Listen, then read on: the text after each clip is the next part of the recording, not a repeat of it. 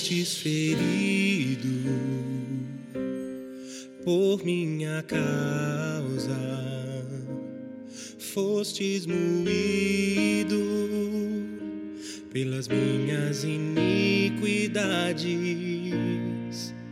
O castigo que era para mim foi colocado sobre ti, e por tuas feridas eu fui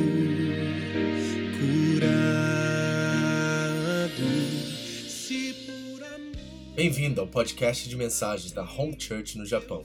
Nosso desejo é que essas mensagens alcancem o seu coração e que Cristo seja o Senhor e Salvador da sua vida. Para mais informações sobre a igreja, entre na página do Facebook Home Church Japão. Deus te abençoe. Se eu for levado ao fogo por ouvir a tua voz,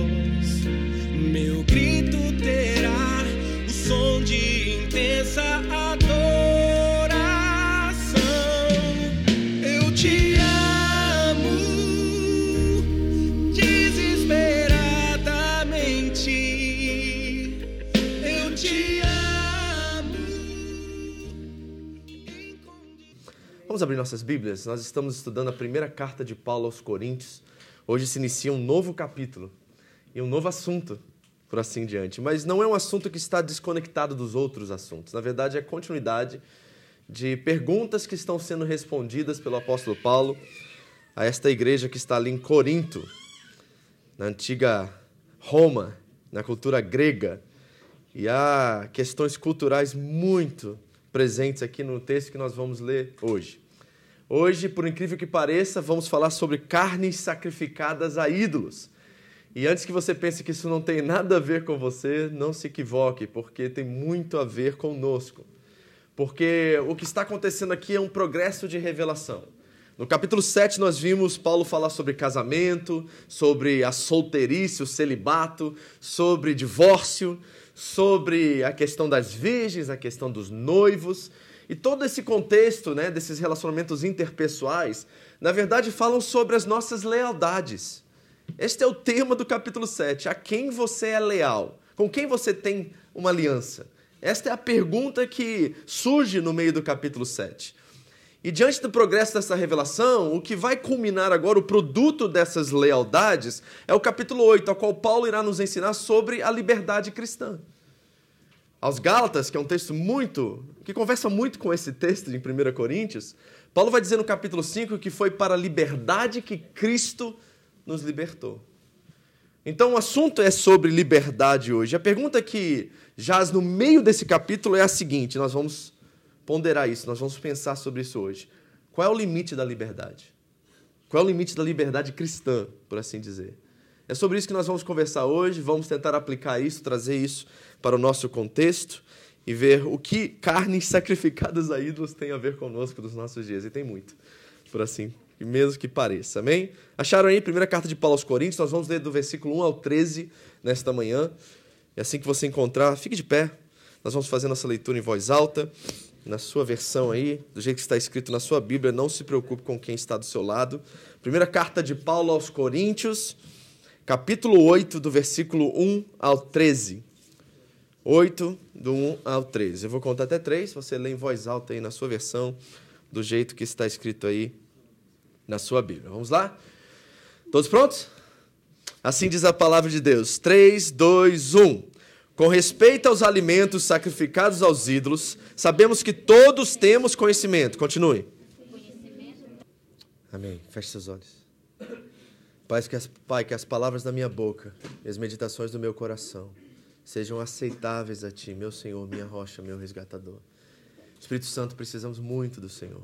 Vamos falar de coisas difíceis, mas ao mesmo tempo práticas, que têm aplicações diretas em situações a qual nós experimentamos dia após dia. Ajuda-nos a entender, a compreender a verdade. A Tua palavra é a verdade. Ensina-nos nessa manhã, Espírito. Em nome de Jesus. Amém. Pode sentar, obrigado. Qual é o limite das nossas liberdades?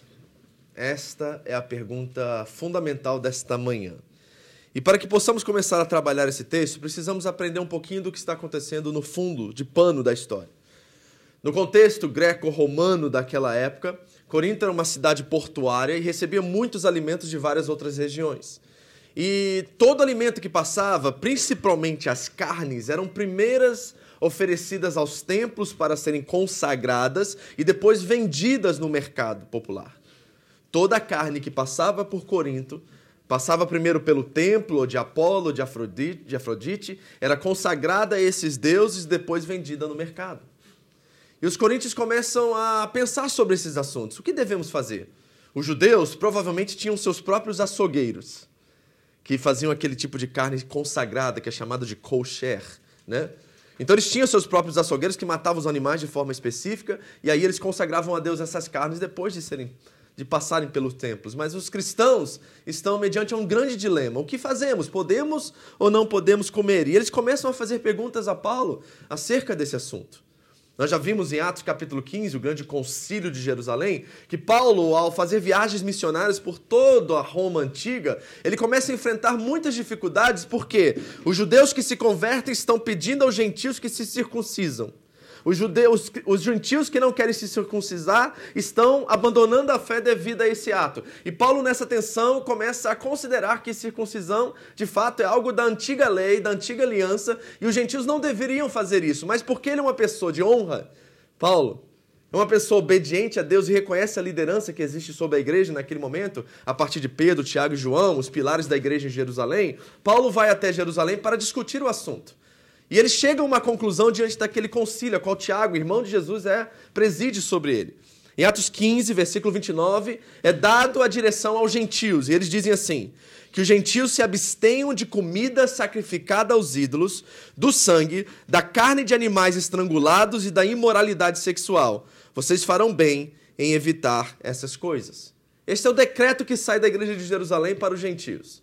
Então, há uma direção aqui da igreja principal. Não comam carnes sacrificadas aos ídolos.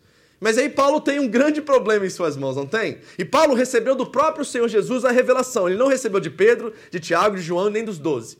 Ele recebeu do próprio Senhor Jesus naquele caminho de Damascus. Ele teve uma experiência com Jesus, ficou três dias na presença de Deus e recebeu do próprio Senhor toda a instrução e tudo que ele precisava. Paulo, como ele disse no final do capítulo 7, ele também tem o Espírito Santo.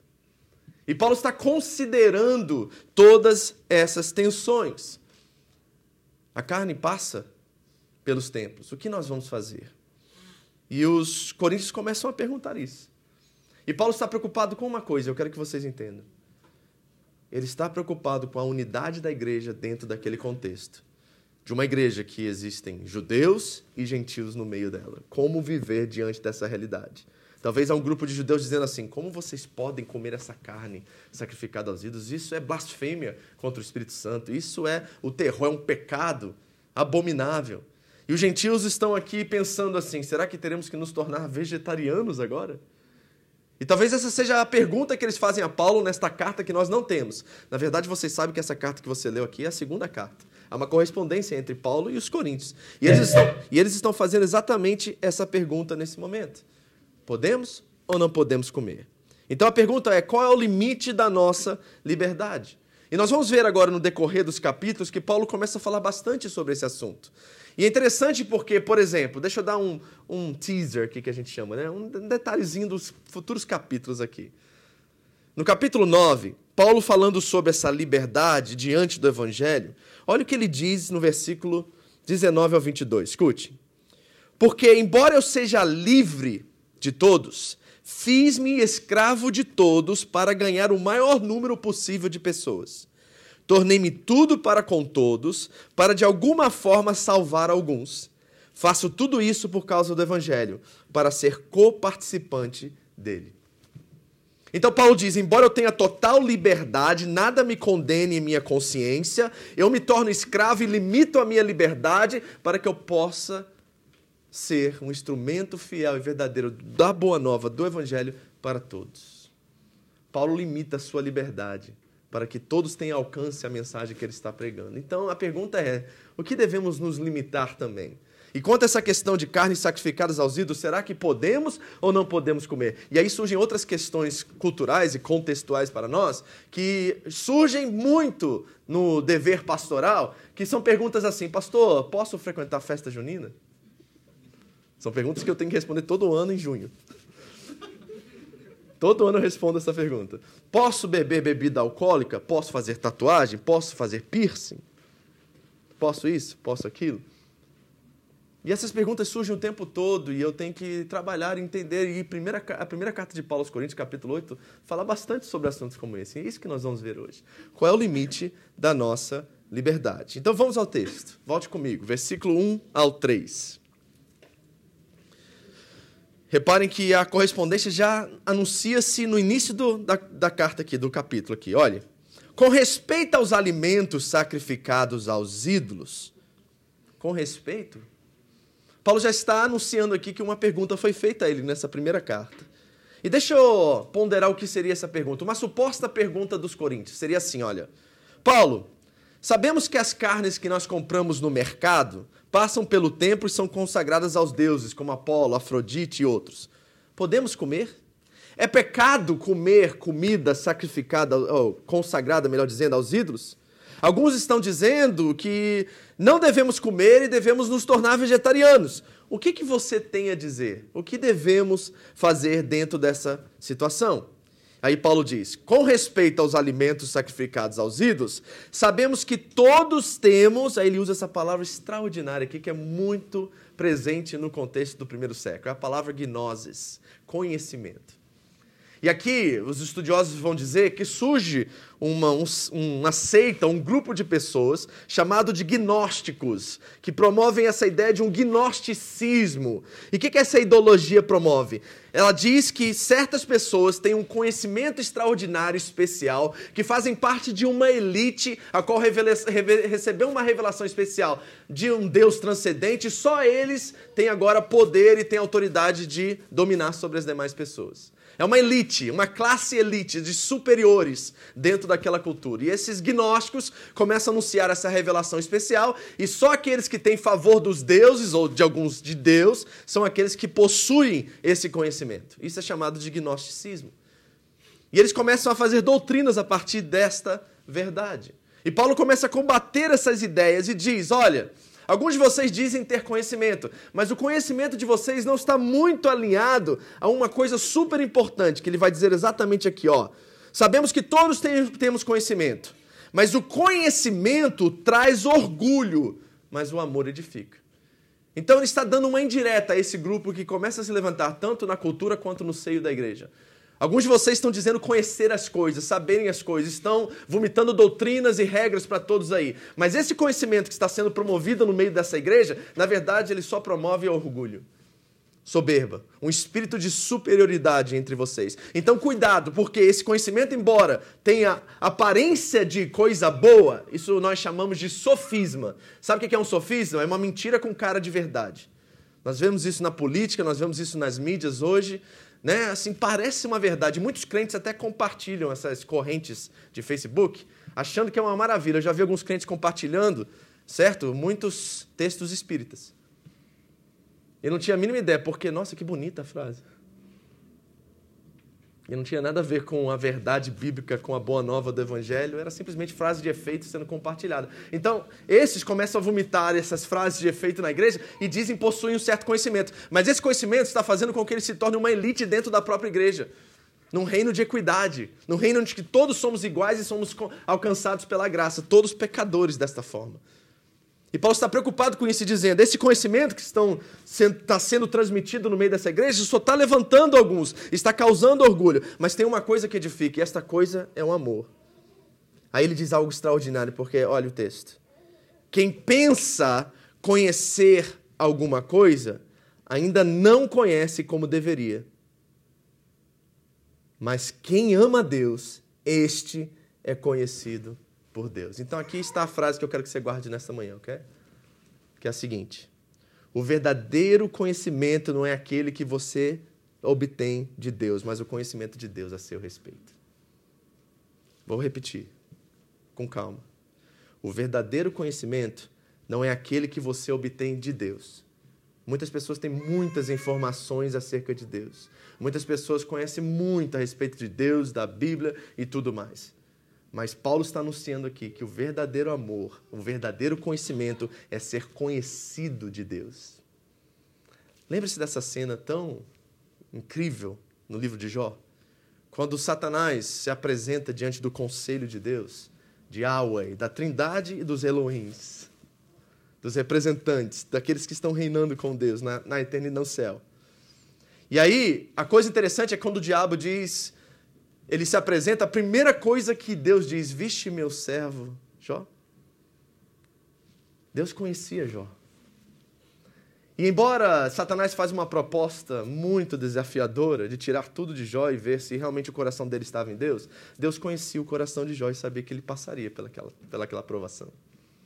Então, o verdadeiro conhecimento vem de ser conhecido de Deus. Você é conhecido de Deus? Ou você tem muitas informações a respeito dele? Eu vou usar esse exemplo porque eu sempre uso, eu acho ele muito assim, prático no que eu estou dizendo aqui.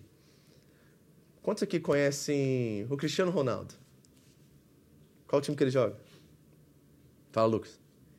Juventus. Qual a camisa dele, Lucas? Casado ou solteiro? Tem filho?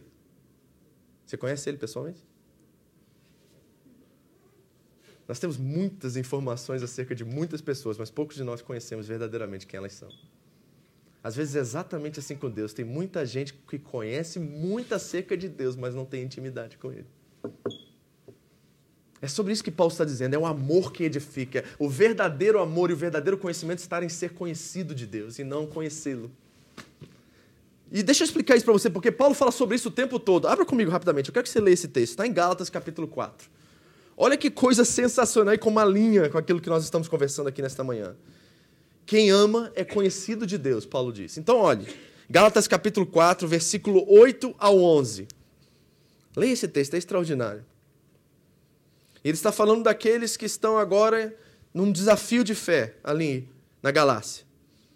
O capítulo 3, o anterior, fala de resistência dos judeus quanto à lei, tentando dominar os gentios para que eles obedeçam tanto o evangelho quanto a lei mosaica. E há um conflito de interesses entre judeus e gentios na igreja na Galácia.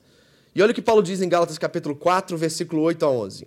Antes, quando vocês não conheciam a Deus, eram escravos daqueles que, por natureza, não são deuses. Muito parecido com o que você acabou de ler aqui.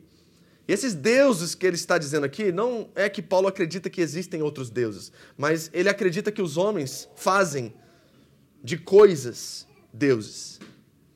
Então, ele está olhando de forma humana a situação. Esses deuses que vocês criaram, isso que ele está dizendo, que não existem na verdade, mas vocês atribuem poder a eles. É isso que ele está dizendo aqui na palavra deuses, ok?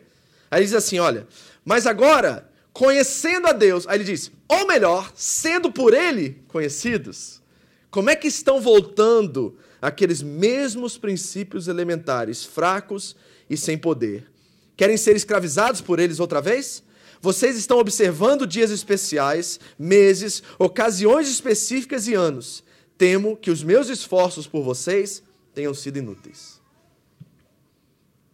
Foram libertos, experimentaram a liberdade de Cristo, e quando alguns no meio deles que dizem ter um conhecimento especial anunciaram que Cristo não é suficiente, você precisa obedecer à lei, eles automaticamente se tornaram fracos e começaram a viver obedecendo à lei e ao evangelho ao mesmo tempo. Não sabiam o que fazer, se tornaram confusos.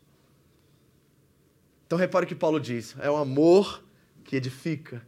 É o conhecimento de Deus tem a nosso respeito. Aquele que ama a Deus é conhecido por Deus. Então, por que, que vocês estão voltando à escravidão?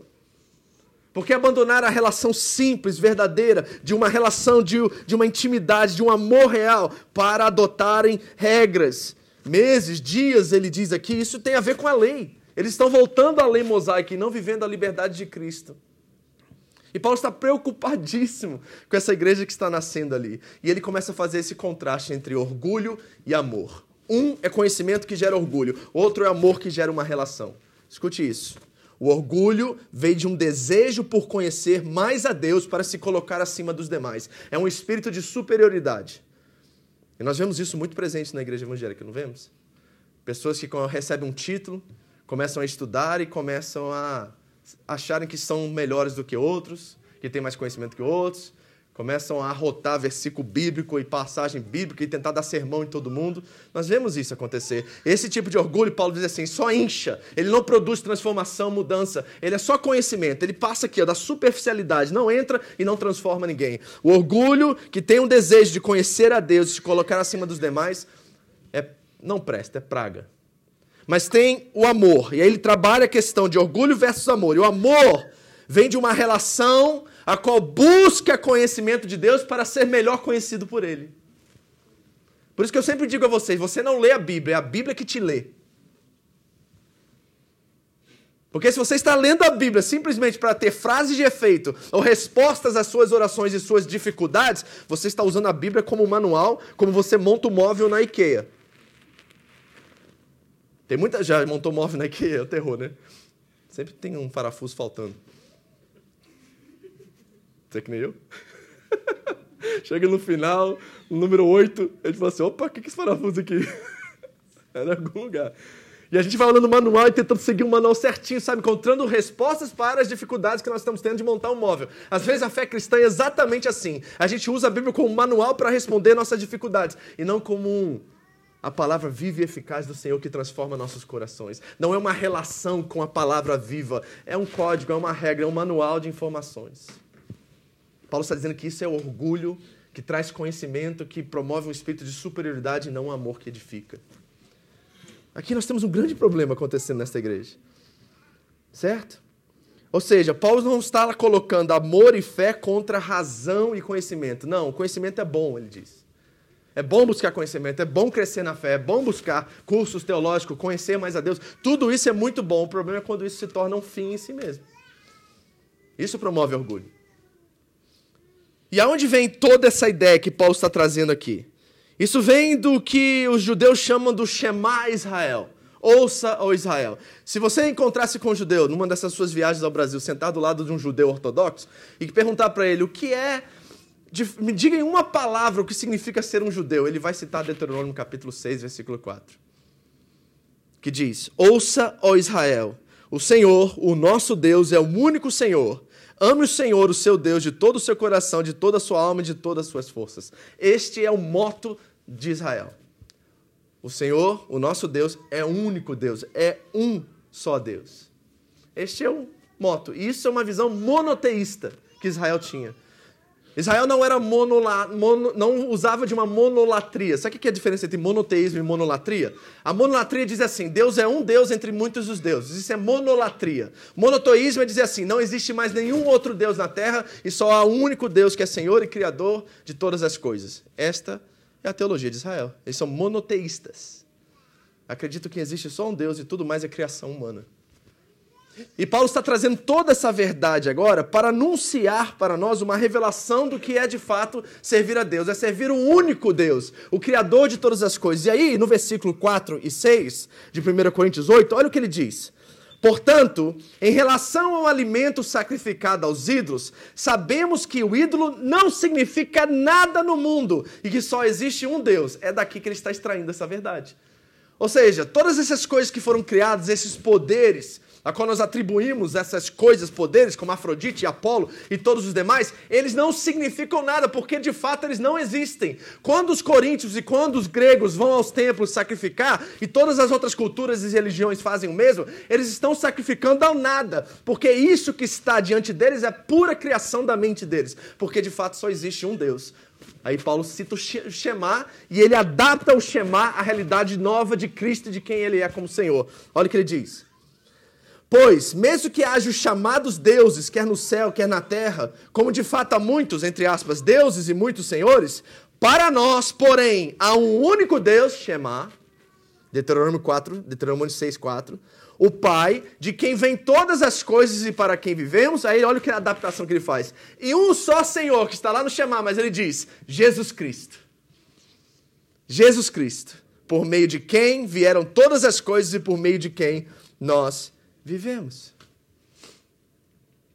Então, se Deus é Deus e Criador, e Deus fez todas as coisas boas, e nós vemos isso lá no princípio, lá no Gênesis, e só existe um Deus, então tudo isso que vocês estão trazendo como dilema e como tensão, na verdade nada existe, porque Deus criou tanto a vaca quanto o boi, e tudo pertence a Ele, e tudo é dele, e tudo que nós adoramos é para Ele, por Ele, e nada que existe existe sem Ele. Nosso Senhor Jesus Cristo, a quem vivemos e todas as coisas por meio de quem tudo existe. Tá vendo? Essa é a teologia que Paulo está trazendo para a, o dilema que os coríntios estão enfrentando: se comer ou não comer, se é, se é consagrado ou se não é consagrado. Paulo diz: nada disso importa, porque o fato é, por detrás de tudo isso, existe só um Deus. A questão é de consciência, a questão é de entendimento. É por isso que o chamado diz: ame a Deus com toda a sua força e todo o seu entendimento. Então nós precisamos pensar sobre o que isso produz.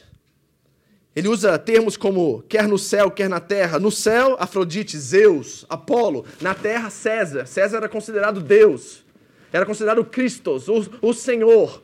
E aí o evangelho vem anunciando um novo evangelho, porque o evangelho é mensagem lá de Roma. Roma já anunciava o evangelho de César. E Paulo vem dizer o evangelho de nosso Senhor Jesus Cristo. Isso é uma afronta direta a César, ao imperador. E por isso que os cristãos vão ser perseguidos, crucificados e mortos porque eles estão anunciando que há um só Senhor, o nosso Senhor Jesus Cristo, e não César.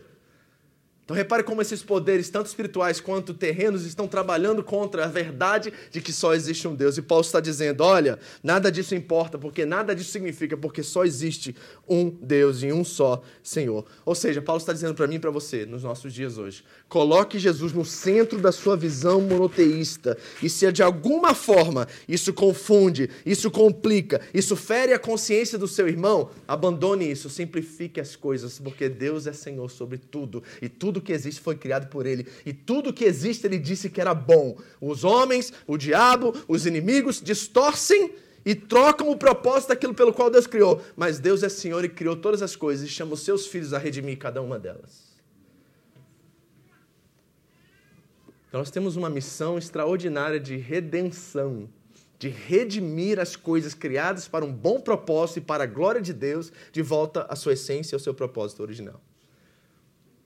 Aí começa a pensar sobre música, começa a pensar sobre tatuagem, começa a pensar dentro dessa questão. Começa a pensar sobre todas essas perguntas que surgem. Se posso ou não posso, dentro dessa verdade que Deus é o Senhor e todas as coisas pertencem a Ele, foram criadas para Ele, e Ele decretou que cada uma delas é bom. E aí começa a entender a distorção que nós fazemos, que os, os poderes fazem, a distração de adorar outros deuses e outras coisas que foram criadas por mentes humanas e como isso tira a glória de Deus, ofusca a glória de Deus e como nós precisamos voltar ao centro e colocar Jesus no centro como único e suficiente. Sim.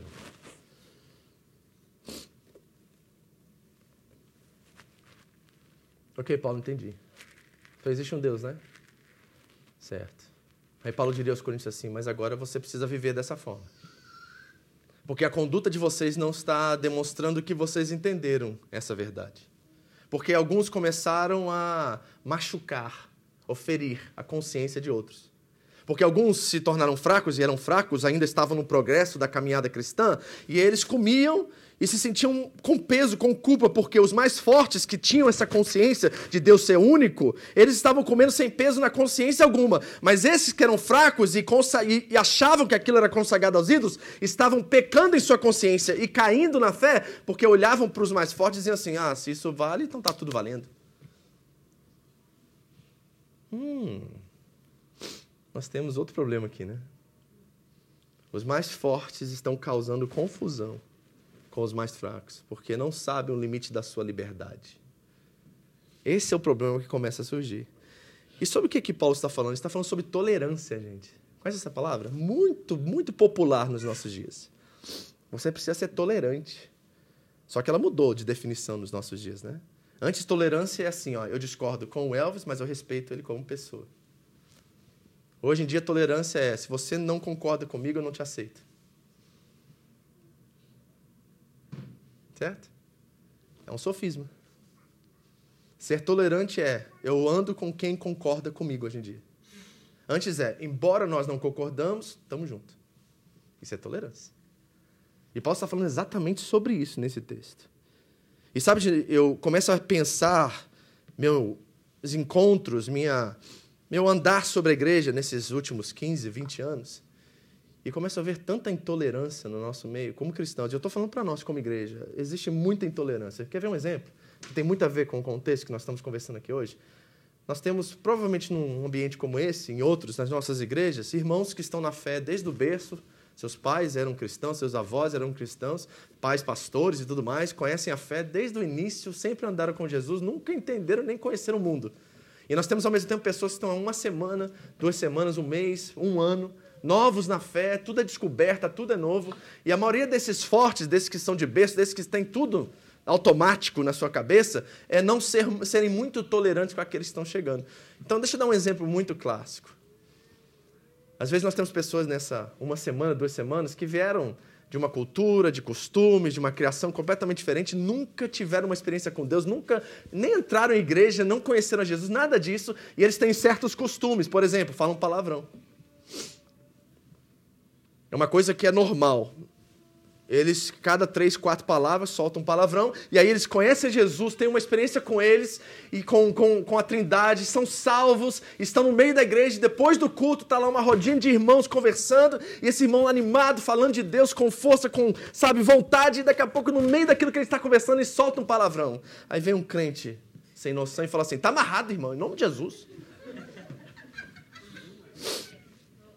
E aí o cara já faz assim, ó. Uh! Porque está amarrado é assim, você não pertence à minha tribo. Você tem que falar a linguagem da minha tribo, você tem que falar do jeito que eu falo. Se você não pertence aqui, você não pertence a esse grupo. Isso é intolerância, em outras palavras. Porque o que Paulo está anunciando aqui é vocês que são fortes, cuidem, preservem, protejam, guardem. Falou palavrão, e, ele, e, a gente vê, né, quando essas pessoas falam palavrão, que elas ficam incomodadas, né? Gente, nos primeiros três anos da minha fé, eu tive que cuidar disso o tempo todo, porque eu falava palavrão, ah, doido. E aí eu aprendi uma coisa muito interessante, me ensinaram que eu devia substituir o palavrão por outra coisa. É, um caramba, né, que a gente fala. Eu tive que fazer um exercício disso, porque eu já estava acostumado, era o meu diálogo com os meus amigos e era assim normal. E aí eu aprendi esse método e comecei a falar, aí até o momento que acabou mesmo, não tinha mais esse vocabulário.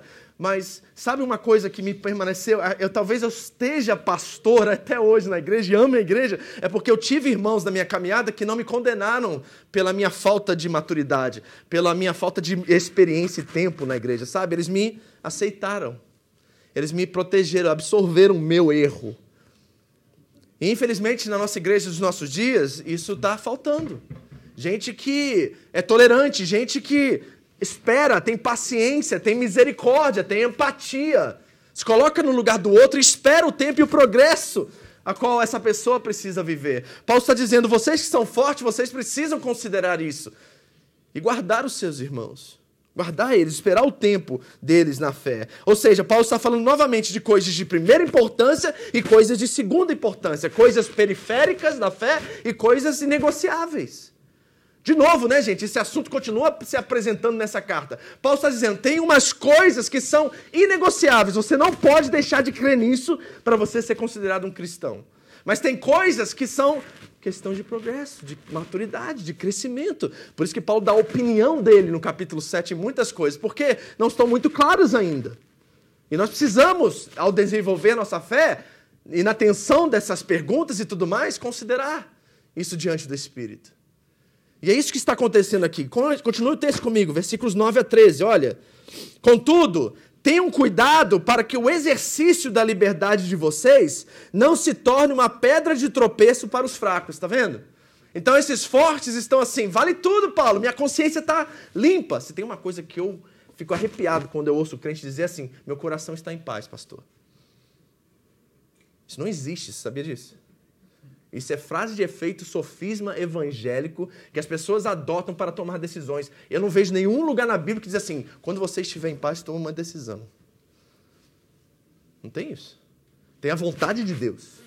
E sabe o que a gente faz com a vontade de Deus? A gente vai para cima e a gente enfrenta o caos e a gente decide, e aí Deus vai nos direcionando naquilo que devemos fazer. Nós vamos orando, buscando o Espírito, sendo guiados por Ele, decidindo. A gente não fica esperando a vontade de Deus ou ter paz no coração. Não é bíblico isso. Paulo, em suas viagens missionárias, ele dizia assim: vou para a Ásia. Aí ele começava o caminho, e o Espírito tocava nele e falava assim: não é para você ir.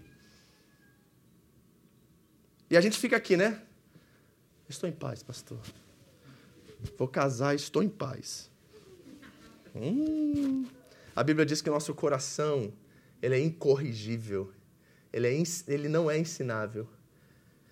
Então, cuidado com o seu coração e a sua paz. O Paulo, lá no capítulo 4, vocês lembram disso? Diz assim, ó, nem vocês, coríntios, me julgam, e nem eu julgo a mim mesmo, porque eu não sou inocente. Quem me julga é o Senhor. Ele sabia que os coríntios não eram padrão da verdade dele, mas ele sabia que o coração dele também não podia ser, porque ele sabia que o coração dele era frágil. Então, nós precisamos entender que liberdade é essa. Que liberdade é essa que me dá autorização para me viver de qualquer jeito e ser uma pedra de tropeço para os fracos? Não existe essa liberdade. Isso é outra coisa, se chama libertinagem. É outra palavra muito parecida, mas não é a mesma. Então, olha o que ele diz, continue. Pois, se alguém que tem a consciência fraca vir você, que tem esse conhecimento, comer num templo de ídolos, não será induzido a comer o que foi sacrificado a ídolos?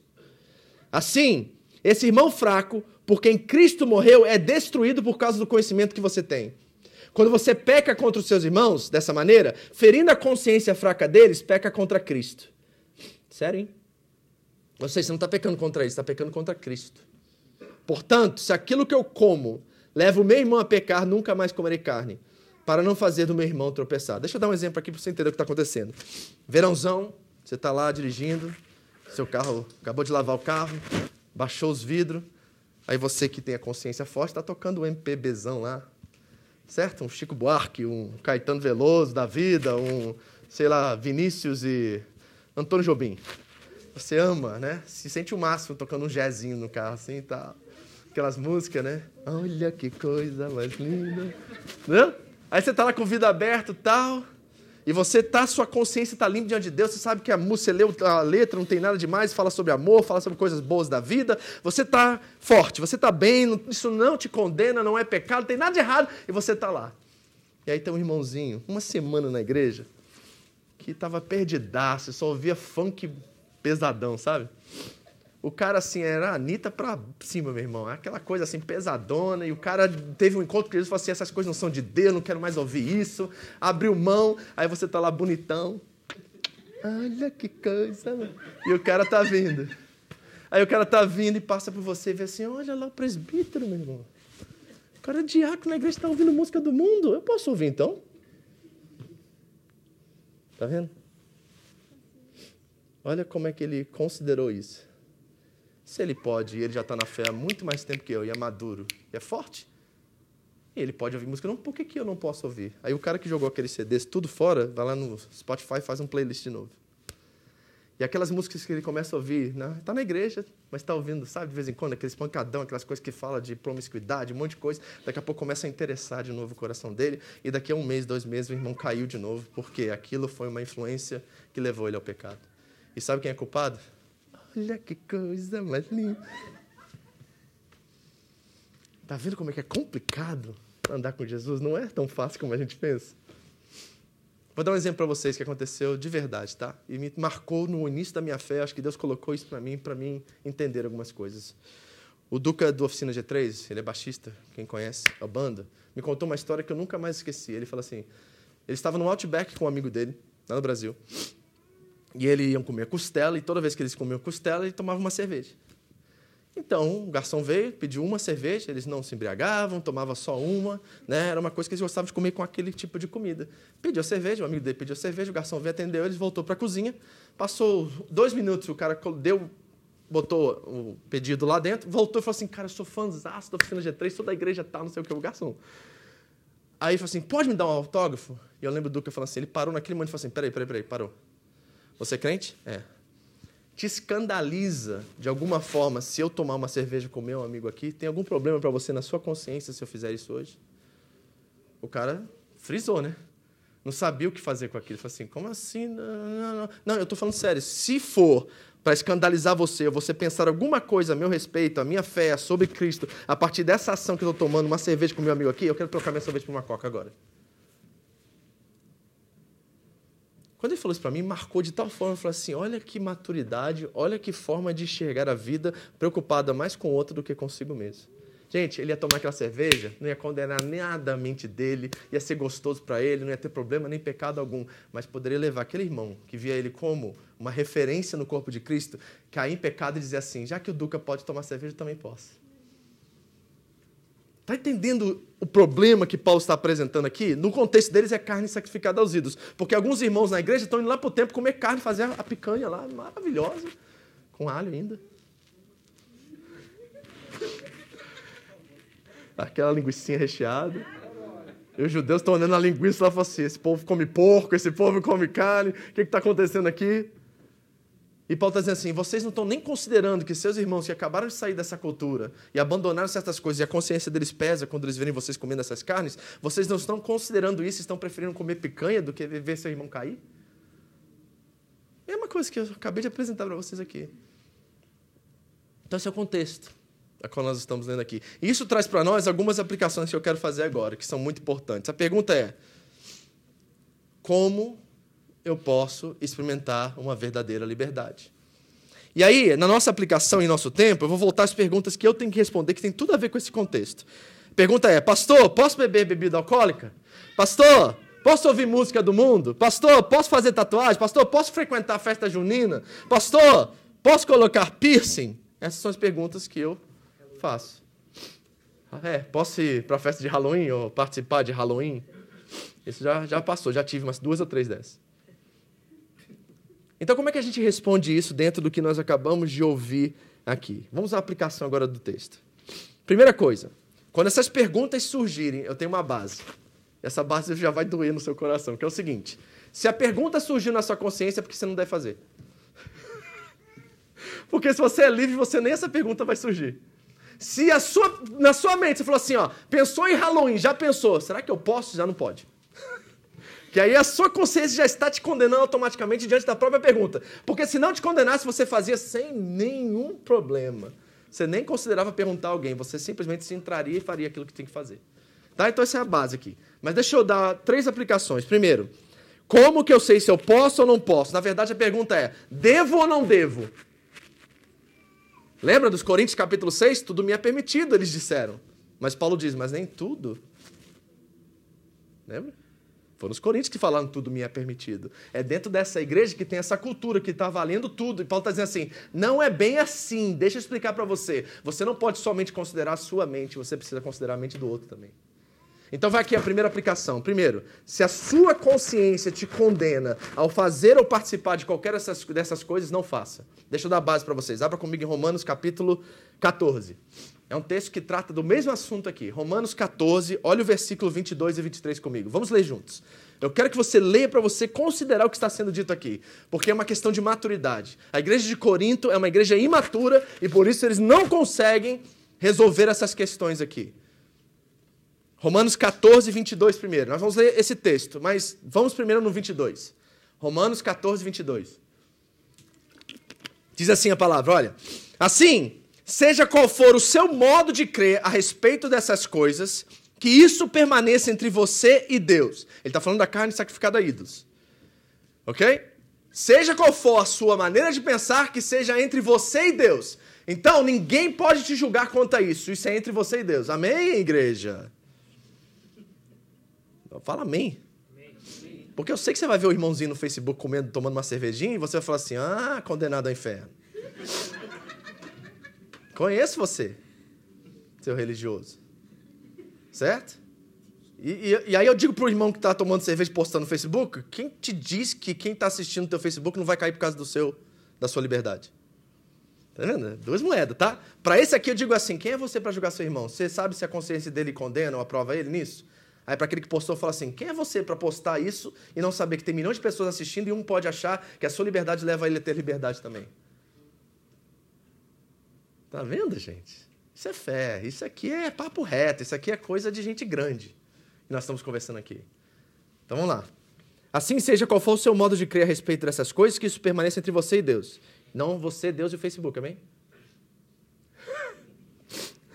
Feliz é o homem que não se condena naquilo que aprova. Agora, Paulo não está dizendo assim, ó, se você tiver paz, está tudo certo. Não é isso.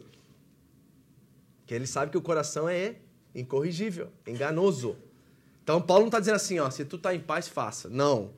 Você tem que checar seu coração e suas intenções também. Saber se o que você está comendo, bebendo ou fazendo glorifica a Deus. Aqui é a base, ó, 1 Coríntios 10, 31. Quer comais, bebais ou façais qualquer outra coisa, Façam tudo para a glória de Deus. Isso glorifica a Deus? Se sim, na minha consciência, diante de Deus, aí está provado na minha consciência. Mas isso não quer dizer que está aprovado para mim compartilhar com outros. Porque tem outro padrão e outro critério que precisa ser feito. Aí ele diz assim: olha, continua. Feliz é o homem que não se condena naquilo que aprova, mas aquele que tem dúvida é condenado se comer, porque não come com fé.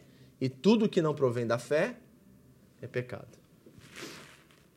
Tá? Então, primeiro princípio, e ele é superficial. Se a sua consciência te condena, não faça. Mas ele é superficial, porque tem um segundo que completa ele. O segundo é o seguinte: se você comer, e esse comer, ó, aí bota em parênteses aqui, fazer tatuagem, beber bebida alcoólica, ir para festa junina ou Halloween, tudo isso que a gente falou aqui, se essa coisa que você está fazendo confunde, cria obstáculo, ofende a consciência do outro, não faça. Vamos ler o que Paulo tem a dizer sobre isso também? Mesmo texto, Romanos 14, 19 agora.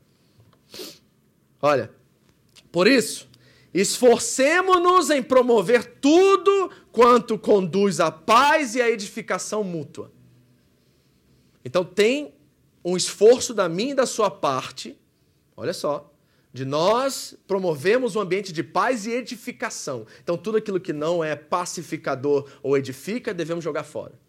Base. Ok? Aí ele diz: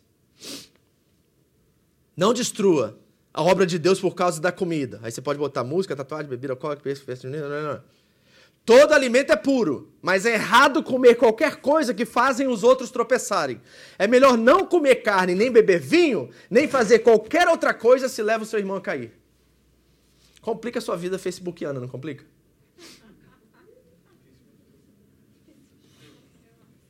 Complica ou não complica o seu Instagram agora? Porque tem umas irmãzinhas que tiram umas fotos sem noção, meu irmão. Assim, Gente, não é pecado usar biquíni, não, mas é complicado você botar isso na rede social. E aí você vai levar outros à defraudação, que é gerar um sentimento em outro que ele não pode ser suprido. Isso é pecado.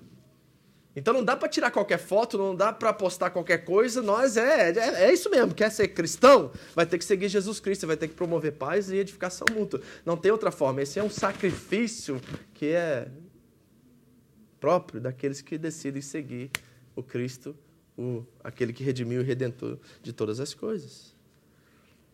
Pastor, mas a Bíblia não diz que meu, meu corpo é templo do Espírito Santo, e aí não cabe isso também? É, a questão de 1 Coríntios 6 tem a ver mais com adoração a outros ídolos e tudo mais, nesse sentido. Mas faz sentido também, né? Nós somos o habitar do Espírito. Então a gente também não quer viver de qualquer jeito, nós temos que cuidar da nossa saúde. Sabe por que, que meu problema é com essas coisas, de usar templo do Espírito Santo para base desse texto? É porque tem um monte de pastor arrotando é, regra e lei quanto a não beber, a quanto não fazer isso, não fazer aquilo, mas vive na gula. Barriga desse tamanho aqui, ó. O cara come que nem um leão e tá lá falando assim: não pode fazer isso, não pode fazer aquilo, não pode fazer aquilo, mas ele nem cuida da saúde dele. Aquilo ele está simplesmente sendo hipócrita contra um princípio pelo outro. Então a gente tem que considerar isso que nós somos pecadores, independente da nossa posição aqui, e nós também temos essa mesma responsabilidade diante de mim diante dos demais, e diante de Deus principalmente. Então não adianta ficar rotando as coisas, porque tem a ver muito mais com a sua consciência diante de Deus e não com a minha regra, com o costume dessa igreja, a doutrina dela. Não é sobre isso, é sobre a sua relação com Ele. E como isso afeta os outros e a sua responsabilidade diante dos seus irmãos. Porque ele diz, e guarde isso, que quando você peca contra o seu irmão, você não está pecando diretamente contra o seu irmão, você está pecando contra Cristo. Isso deveria gerar em nós um sentimento de empatia, responsabilidade, cuidado e proteção dos outros, né? Que aí, quando aquele que é novo na fé chegar e falar um palavrão, você não faz aquela cara de espantado, sabe? Você releva. Você é tolerante. Você fala assim: tá começando, gente. Isso já aconteceu uma vez. E aí eu peguei o irmãozinho no canto e falei assim: ó, você faz isso de novo? Eu vou começar a olhar seus pecados aqui na igreja e vou anunciar quando isso acontecer. Porque é muita hipocrisia você ficar condenando o irmão pelo palavrão enquanto você está na pornografia.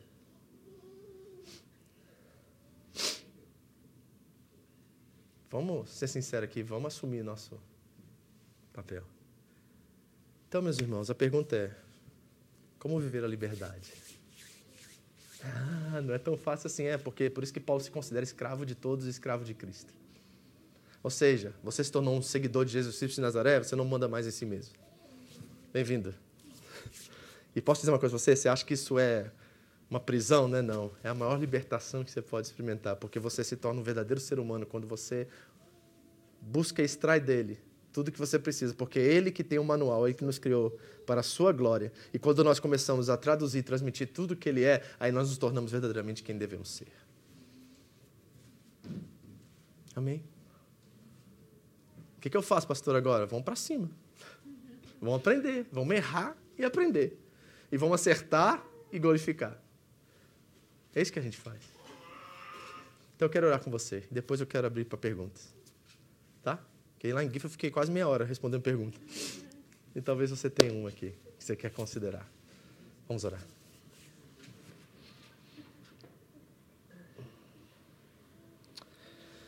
Papai, a tua palavra nos anunciou nesta manhã que é um amor que edifica. E Deus, eu quero me colocar diante do Senhor e assim fazendo, colocando a igreja. Meus irmãos estão aqui, ó. Essa família linda que o Senhor me deu. E quero reconhecer que eu tenho julgado, eu tenho condenado, eu tenho sido crítico, sem critério. O Senhor nos ensinou uma coisa muito importante. Antes de tirar o cisco no olho do seu irmão, tira a trava que está no seu. Nós não podemos. O julgamento não é algo não permitido. Nós devemos julgar, mas jamais julgar de forma hipócrita. E é difícil não julgar de forma hipócrita, porque todos nós somos pecadores, nós temos algum erro, algum defeito a qual nos condena. Então perdoa-nos, Deus, se temos falhado em proteger, cuidar, em sermos empáticos, misericordiosos. A tua palavra diz que a misericórdia triunfa sobre o juízo. Então que nós possamos, ao olhar para os nossos irmãos e ver as dificuldades deles, absorver, abraçar, cuidar, guardar. E não é colocar panos quentes, não é isso, Deus. Não é ignorar ou ser indiferente. É puxar o irmão no canto a sós, sabe? Se teu irmão pecar contra ti, vá a sós até ele. E aí você vai até ele sós e fala assim: meu irmão, guarda essa boca aí, cara. Não fica falando palavrão aí, assim, ele vai falar para você assim, tá difícil, Senhor, eu não consigo. Fala assim, vou te ajudar, cara. Muda esse palavrão, usa uma outra palavra, mas estou junto, vou estar orando por você, vou estar cobrindo você, vou estar guardando você. Os fortes protegendo e guardando os fracos. Deus, essa igreja, ela cresce, essa igreja, ela avança, essa igreja é a igreja do reino, é uma igreja de amor, onde o amor nos torna conhecidos de Deus. Nós não queremos um conhecimento que gera orgulho, nós queremos um conhecimento que nos torna conhecidos de Deus. Ajuda-nos, Senhor. Ajuda-nos, papai. Vamos orar. Samuel, ministra para nós, por favor. Eu quero fazer um apelo nessa manhã. Você que tem sido juiz, você que tem condenado, você que não tem sido muito empático ou misericordioso. Que tal você dobrar seus joelhos aí na sua cadeira e pedir perdão? E se acertar com Deus nessa manhã e falar: Senhor, eis aqui o maior de todos os pecadores. Eu, Vitor, aqui, ó. Eu tenho feito isso. Eu tenho estabelecido um padrão para o outro acima do meu próprio padrão. Me perdoe, Deus. Me dê olhos misericordiosos, me dê um coração empático. Deixa essa canção ministrada, dobre seus joelhos e comece a orar. E peça perdão e se acerte com Deus.